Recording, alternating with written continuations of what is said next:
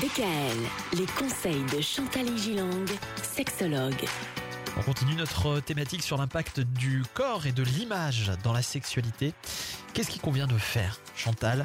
Comment est-ce qu'on plaît? À qui on plaît? Et pourquoi est-ce qu'il faut absolument chercher à plaire de telle ou telle manière? Oui, exactement. Est-ce qu'il faut se battre euh, ou finalement baisser les bras pour acquérir l'image de soi que l'on convoite d'une manière fantasmée aussi Parce qu'une telle fille est comme ça, mais moi je suis pas pareil. J'ai pas la même génétique, la même taille, etc.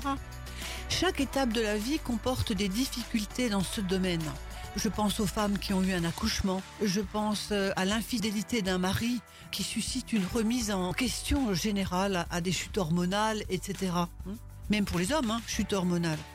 C'est-à-dire la sexualité est la seule activité à deux durant laquelle on partage son corps. Vous voyez, par exemple au tennis, on est à deux, mais on est loin.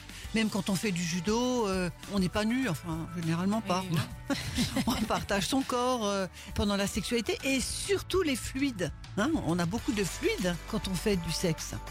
Les émotions les plus intimes. Aussi est-il primordial de prendre soin de soi chacun à sa manière et à son rythme, et ça ne passe pas forcément par le petit gras du ventre.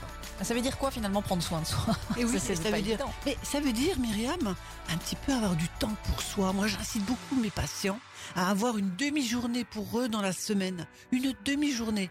Mais où on ne va pas ni chez le coiffeur, ni chez truc, ni faire les courses. Une demi-journée où on peut se dire, waouh, qu'est-ce que je vais faire ce matin ou cet après-midi? Mais peut-être que je vais rien faire. C'est ça la liberté aussi. Oui, c'est ça. Oui. Et je terminerai sur ce sujet en disant l'image de soi est fortement tributaire de la confiance en soi.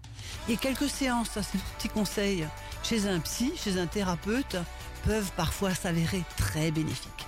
Et ben voilà, Un petit coup de pub. allez voir Chantal. Le cabinet est à Mulhouse, vous pouvez prendre rendez-vous sur Doctolib, vous tapez Chantal Igilang.